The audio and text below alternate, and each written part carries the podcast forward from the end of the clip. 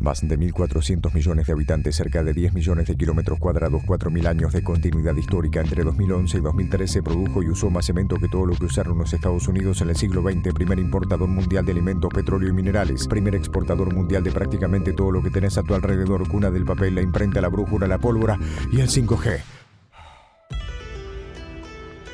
Bienvenidos y bienvenidas a Descubriendo China.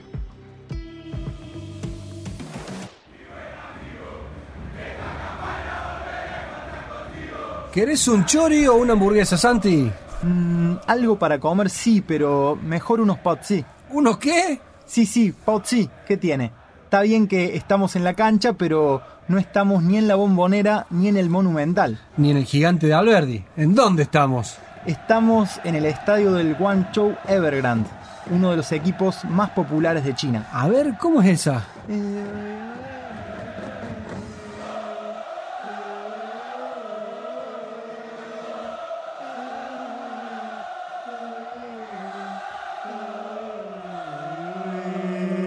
Che, muy lindo esto, pero ¿qué hacemos acá? Nosotros somos hinchas de Belgrano. Es que hoy vamos a hablar de algo que a mí me voló la cabeza. Ah, era fuerte el El plan del gobierno chino para que su equipo de fútbol masculino salga campeón mundial antes del 2050. Para, para, para, para. ¿Vos me estás diciendo que los chinos van a salir campeones del mundo en fútbol antes del 2050? Sí, sí, un plan elaborado por el gobierno que tiene un lema que se llama el sueño de los tres mundiales. ¿Cómo es eso? Antes del 2050 se proponen 1. Participar de un mundial. 2. Organizar un mundial. Y 3. Ganar un mundial. Pará, yo no me acuerdo ni siquiera que hayan participado de un mundial. Solamente el del año 2002. ¿Y cómo le fue? Tres partidos perdidos, nueve goles en contra, cero a favor. Invicto completo. todos jugados, todos perdidos. Así que el sueño de los tres mundiales, cuanto menos es ambicioso. Me decís que todo está escrito, ¿es verdad que tienen un plan? Tirame por lo menos los titulares. Ok, primer titular. El plan contempla que los chinos que tienen que salir campeones en el 2050 todavía no nacieron. ¿Qué? Y sí, entonces una parte del plan está destinada a crear un ambiente futbolero en China para que se desarrollen mejor sus futuros futbolistas. Pero espera, en la práctica, ¿cómo lo ves a eso? Vamos con algunos números para que quede más claro. Entre otras cosas, el gobierno chino se propone, hasta el 2020, crear 20.000 escuelas de fútbol especializadas y 70.000 campos de fútbol. Para el 2030, 50.000 escuelas de fútbol especializadas y como si fuera poco, convertir al equipo masculino en uno de los mejores de Asia y que el equipo femenino esté entre los mejores del mundo. Y para el 2050, la selección masculina debe estar en el ranking top 20 de la FIFA y claro, haber organizado y ganado una Copa del Mundo. Increíble. Pero real. Te doy un ejemplo de lo que implica. El gobierno le ordenó a cada condado que construya al menos una cancha de fútbol cada 20.000 habitantes. Ahora empiezo a entender por qué grandes futbolistas se fueron a jugar a la Liga China, que hasta hace unos años era absolutamente desconocida. Exacto, todo es parte de este plan para despertar interés en su población por el deporte. Ok, pero no se trata solo de tener ambiente en los deportes, sino también hay que formar deportistas, tener talentos. Lo que me lleva al segundo titular.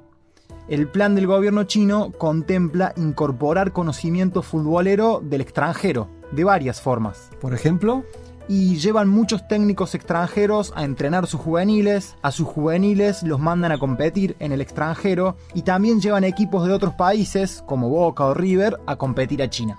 Impresionante. ¿Y hay algunos argentinos con experiencia siendo técnicos allá, por ejemplo? Pero claro, maestro, ¿con quién te crees que vinimos a la cancha? Me muero por hacerles mil preguntas. Te lo presento entonces a Nahuel Oyola, hijo de una gloria del fútbol cordobés, Atilio Oyola, quien vive en China hace bastante.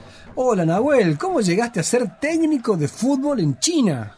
Llegué a través de mi papá, le salió de propuesta a él, yo que una empresa pidieron recomendaciones a la Liga Cordobesa y bueno, la Liga Cordobesa lo, recomendó a Tidio y él tenía que venir con dos entrenadores más y bueno, me dijo si, si quería venir y, y acá estamos. Llevamos seis años. No me presentaste al que está al lado de Nahuel. ¿Quién es Santiago? Es otro amigo que enseñó fútbol en China.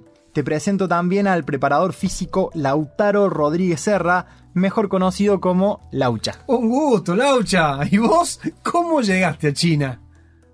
A ver, llegué a China a través de, de una empresa que estaba buscando profes para ir para allá, a colegios o a entidades en donde se dé fútbol. Y bueno, decidí embarcarme y, y sucedió, básicamente.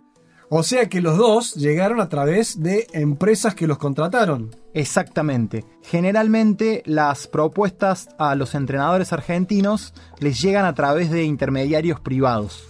Y contame, Nahuel, ¿cómo es para un argentino enseñar a chicos chinos a jugar al fútbol? Nos gusta. Nos ha tocado entrenar a chicos que no sabían dar un pase y chicos que tienen más conocimiento de fútbol. Estamos muy cómodos día a día trabajando, ya que China tiene muy buenas infraestructuras, campo de juego, elementos, cada niño tiene una pelota de fútbol para entrenar. Entonces el club te brinda un montón de cosas, te hace sentir cómodo y de esa forma también poder trabajar tranquilo y poder brindar una, una mejor enseñanza. Así que hay chicos que son muy buenos, que vos decís tranquilamente podrían jugar en el fútbol argentina, en las inferiores, y hay otros chicos que bueno, que, que tienen que seguir trabajando para, para seguir mejorando día a día. Pero sí, nos gusta mucho. ¿Y tu experiencia, Laucha? Si bien China no tiene un gran talento en el fútbol, porque a lo largo de los años nunca ha sido protagonista del fútbol en su país, lógicamente ya hay una diferencia de base desde el vamos, ¿no? Pero a su vez hay una gran diferencia entre todo aquel o aquella persona, tanto hombres como mujeres, porque hay chicas que se están también integrando en el fútbol y eso está buenísimo, sobre todo para una cultura tan fuerte como la China y en un deporte en donde te decía, no es habitual, hay una diferencia entre quienes les interesa y, a quienes no. Entonces, por ahí me encontraba con el equipo de la universidad en donde había que pulir muchas cosas, pero por el otro lado tenía clases de fútbol regulares de la universidad como materia. Es aleatorio, entonces les toca, no sé, ya 30, 35 personas hacer fútbol. De las cuales a esas 35 personas es muy posible que a la minoría les guste el fútbol. Y no, y ahí pasaban cosas majestuosas. Y ahora la pregunta de cajón. ¿Cómo hacías con el idioma? Mirá, eso fue una. Todo el mundo eh, me preguntan eso, ¿cómo hacías con el idioma? ¿no? Y, y, y yo mismo me lo preguntaba, digo, ¿qué, ¿qué, va a suceder? ¿Cómo es? ¿Cómo es China? ¿Cómo va a ser? Y sí, es lo primero que se me viene a la mente. Entonces, con el idioma fue la primer, el primer encuentro ahí con una cultura súper diferente, porque el inglés no todo el mundo lo habla, eh, recién lo empiezan a hablar un poco los más jóvenes, con la gente de una mediana edad, de 40 para arriba, por ejemplo, es muy difícil encontrar gente que hable inglés. Entonces, al principio, o mismo con los chicos, muchos chicos tampoco hablan, entonces tenés que ir hablando a algunos del grupo para que después ellos lo vayan traduciendo en chino, hasta que llegó un momento en donde dije, bueno, a ver, vamos a empezar a, a mimetizarnos un poco también en, la cultura y a vivir un poco este regalo, ¿no? Este regalo que Dios y la vida me están haciendo de poder estar en un lugar súper diferente del otro lado del mundo y bueno, eh, vamos a empezar a aprender a, a, algunas palabras. Ahí empecé, bueno, ¿cómo se, cómo se dice esto? ¿Cómo se dice lo otro? En este caso, ¿cómo es? Todo de oído y, y así, y así se fue llevando toda esta aventura. Y yo te tengo que confesar que esto de implantar un deporte en una sociedad por medio de un plan estatal me suena un poquito raro.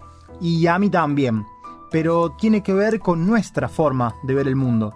Igual, ojo que parece que al fútbol lo inventaron los chinos. No, no, cállate, ¿cómo es eso? En serio te digo. El Tsuchu fue un juego de pelota que se jugó en la antigua China durante más de 1500 años y se considera un precursor del fútbol. Consistía en que los jugadores lleguen a una meta llevando una pelota y en su camino debían sortear los ataques del rival, pudiendo tocar la pelota con los pies, con el pecho, con la espalda, con los hombros, pero nunca con la mano. Al principio la pelota era de cuero relleno de plumas y de pelo enrollado, pero luego, durante la dinastía Tang, la pelota se cambió por una hueca llena de aire. Alcanzó su apogeo durante la dinastía Ming y luego fue desapareciendo. Nah, estoy cansado de que me digas de que todo lo inventaron los chinos. Bueno, bueno, yo no digo que al fútbol lo inventaron los chinos, pero sí que hay un precursor ahí. Lo que sí te reconozco es que no es un deporte arraigado en su sociedad y claramente hay una intención política de su gobierno de posicionarse como potencia mundial en todos los sentidos que incluye este deporte que tanto nos apasiona. Eso mismo estaba pensando. ¿Cómo viven los chinos el deporte? ¿Les interesa? ¿Los apasiona? Linda pregunta para hacerle a nuestro amigo Laucha. Me sorprendió muchísimo porque aman a Messi. Obvio por Messi y por, por Cristiano, por los dos son grandes del fútbol, pero a Messi lo aman, lo aman. De hecho, hay una estadística que dice que 200.000 personas como son fanáticas de Messi en China. O sea, imagínate que tienen más hinchas en China que acá. por, por lógica razón. Y se interesan, sí. Lo que pasa es que se interesan, pero claro que no lo viven ni de cerca con la misma pasión con la que la vivimos acá, ¿no? Porque, no sé, van a un... Me pasó ir a la cancha allá a ver a dos clubes de primera división y un equipo, por ejemplo, iba perdiendo 3 a 0, que era el Tianjin Quanjian, era donde jugaba Pato, Alexander Pato, y se sacó la remera y la tiró, la tiró a la tribuna, la dejó ahí. ¿Entendés? Cosas que vos, si lo haces acá, decís, ¿qué hace flaco tirando por camiseta? ¿Está loco? Es la camiseta del club del que todos estamos alentando. Y bueno, lo toman con esa naturalidad, pero porque tampoco lo viven con esa por ahí, efervescencia o con esas ganas, con esa intensidad. Bien, o sea que hay un interés, pero los chinos no lo viven el fútbol con tanta pasión como nosotros. Por ahí va. Pero ¿te acordás de lo que hablamos en el capítulo 1 sobre la empatía estratégica con la que íbamos a abordar este podcast? Sí, me acuerdo. Íbamos a mirar a China intentando salir de nuestros ojos sin ser simplistas ni ser prejuiciosos. Exacto. Yo a ese concepto teórico lo bajo a una regla básica, concreta. ¿Y cuál sería? intento nunca decir los chinos son así o los chinos son asá o los chinos hacen esto o aquello. ¿Por qué? Porque estamos hablando de un país de 1.400 millones de personas, con muchas etnias, culturas y dialectos dentro. Entonces, podemos pensar que sus habitantes son muy diferentes entre sí. Una vez más, me estás diciendo que la respuesta siempre es es complejo. Y simplificar es tentador, pero no suele ser correcto. Mira, Laucha me contó algo de esto vinculado al fútbol que te va a interesar. A ver, Laucha.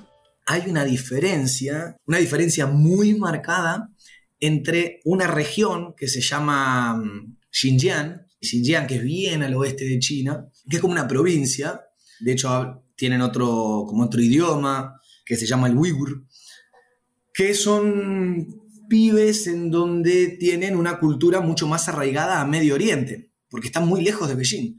Para saber más sobre Xinjiang, les recomendamos el capítulo 4 de este mismo podcast titulado ¿En qué creen los chinos? Y esos chicos tienen otras capacidades, tienen, son distintos, al menos deportivamente hablando, son distintos en general, ¿eh? son distintos hasta cómo se expresan con sus pares, por así decirlo. ¿Y eso en el fútbol cómo repercute? Entonces esos chicos son más fuertes, son más rápidos, son más hábiles, son más ágiles con su cuerpo y con la pelota, son más fuertes. Y ellos sí, ellos lo viven con, con pasión. Casi te diría como nosotros, a ese punto. O sea, ganan un partido y, y lo festejan como tal y pierden un partido y se van calientes del partido. Excelente aporte el de Laucha, en esto de pensar que no todos los chinos son iguales. Así que por todo lo que escuché hoy, China tiene un plan bastante armado para salir campeón del mundo antes del 2050. Ahora te pregunto a vos, ¿lo ves posible? Y esa es la gran, gran pregunta. Creo que tienen algunas ventajas y desventajas para llevarlo adelante. Por ejemplo, y esta le preguntemos a Nahuel, a ver qué opina.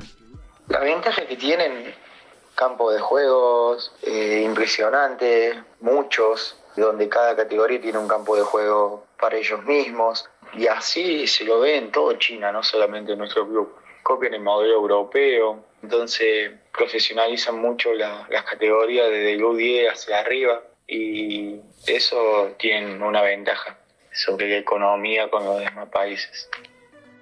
¿Y las desventajas, Nahuel? Las desventajas que tienen que compiten poco compiten muy poco por el hecho de, que estudian mucho y no organizan un, torneo que dure un año.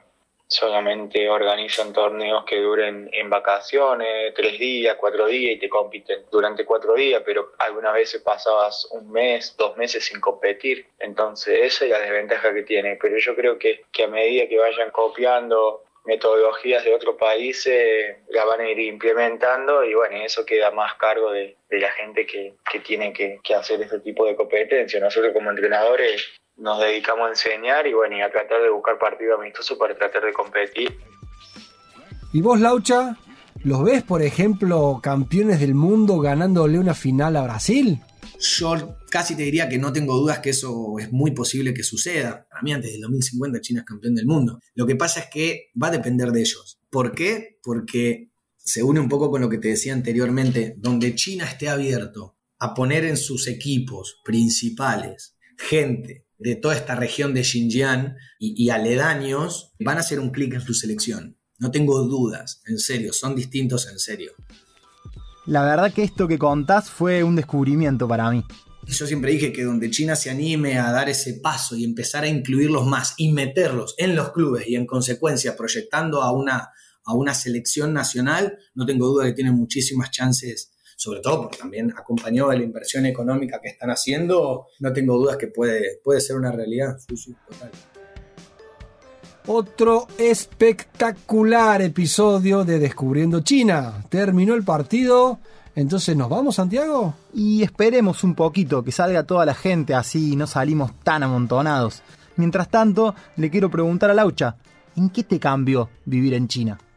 Uf, eh, linda pregunta para cerrar. Eh, sí, claro, me cambió, me cambió y, no, no volvió el mismo Laucha del que se fue. A ver, ¿cómo es eso?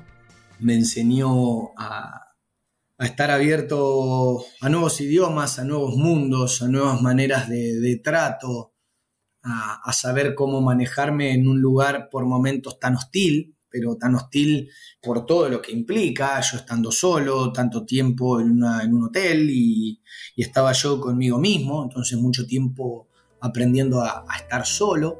Interesantísimo. La verdad que sí.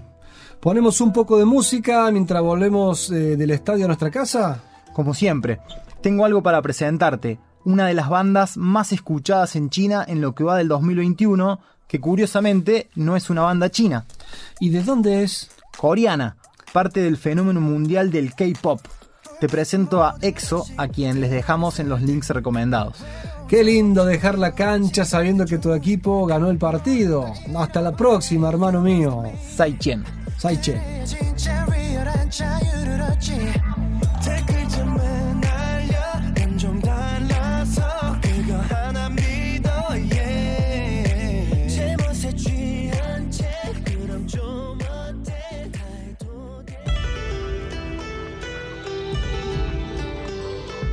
Descubriendo China es un podcast sobre un país que nos propone otra forma de mirar el mundo, otro transcurrir del tiempo de organizar la sociedad y relacionarse entre las personas. En este episodio escuchamos a Nahuel Oyola y Lautaro Rodríguez Serra. La idea, producción y locución es de Santiago y Martín Dotar Francesco, un investigador y un periodista entusiasta sobre el tema. En la producción general, Paula Manini. En edición y montaje sonoro, Lisandro Botazo. En la locución, Gabriel Sangené. Pueden escuchar todos los episodios en parquepodcast.com, cba24n.com.ar, Spotify o su reproductor de podcast favorito.